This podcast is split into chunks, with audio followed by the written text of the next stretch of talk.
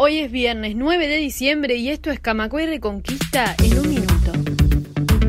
Comenzó el juicio oral en la causa que investiga torturas en el centro clandestino Los Vagones. El centro clandestino de detención funcionó entre fines de los años 60 y mediados de los años 70 en la zona del barrio olímpico de Canelones. Un minuto. Se conocieron hoy nuevos chats del caso Astesiano. Santiago González, de Convivencia y Seguridad Ciudadana, le solicitó información y bromeó con ser ministro. Astesiano le respondió textualmente que Heber está en el horno. El intendente de Soriano, Guillermo Besosi, del Partido Nacional, declaró que alguien del entorno del presidente de la República debe hacerse responsable. Noticias en un minuto. El senador nacionalista Sebastián da Silva reconoció que el director de la Secretaría de Inteligencia, Álvaro Garcé, pudo haber cometido alguna torpeza en el caso de la filtración de un documento de su organismo en una comisión del Parlamento que tenía carácter de secreta. Un minuto.